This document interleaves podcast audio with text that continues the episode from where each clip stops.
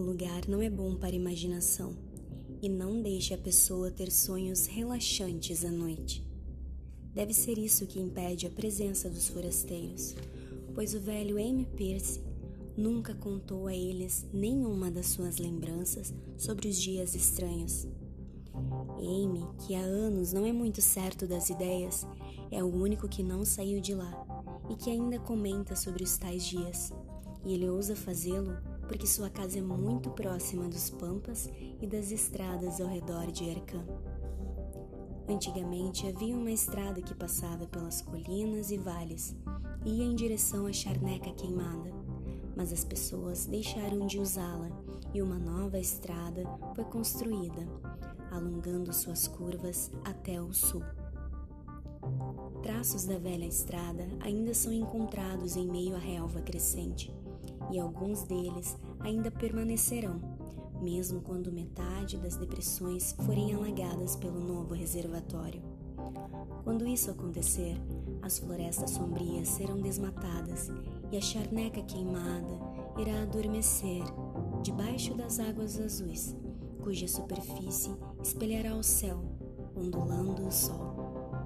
E os segredos dos dias estranhos irão unir-se aos segredos das profundezas, com as tradições do velho mar e com todos os mistérios da terra primitiva.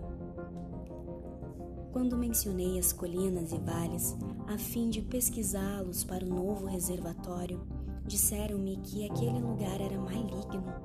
Foi isso que ouvi em Arcã.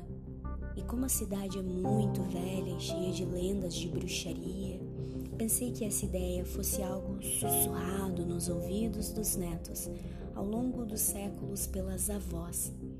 O nome Charneca Queimada pareceu-me muito estranho e teatral, e fiquei imaginando como tal expressão poderia ter entrado para o folclore de um povo tão puritano.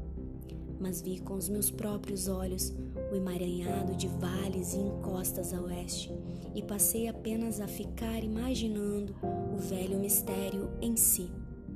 Vi o local pela manhã, mas as sombras sempre espreitavam por lá. As copas das árvores eram espessas demais, e os troncos muito grandes para qualquer floresta da Nova Inglaterra. Havia um silêncio profundo nas vielas sombrias e o solo era um tanto pantanoso devido ao musgo úmido e à vegetação desenfreada por anos e anos de deterioração.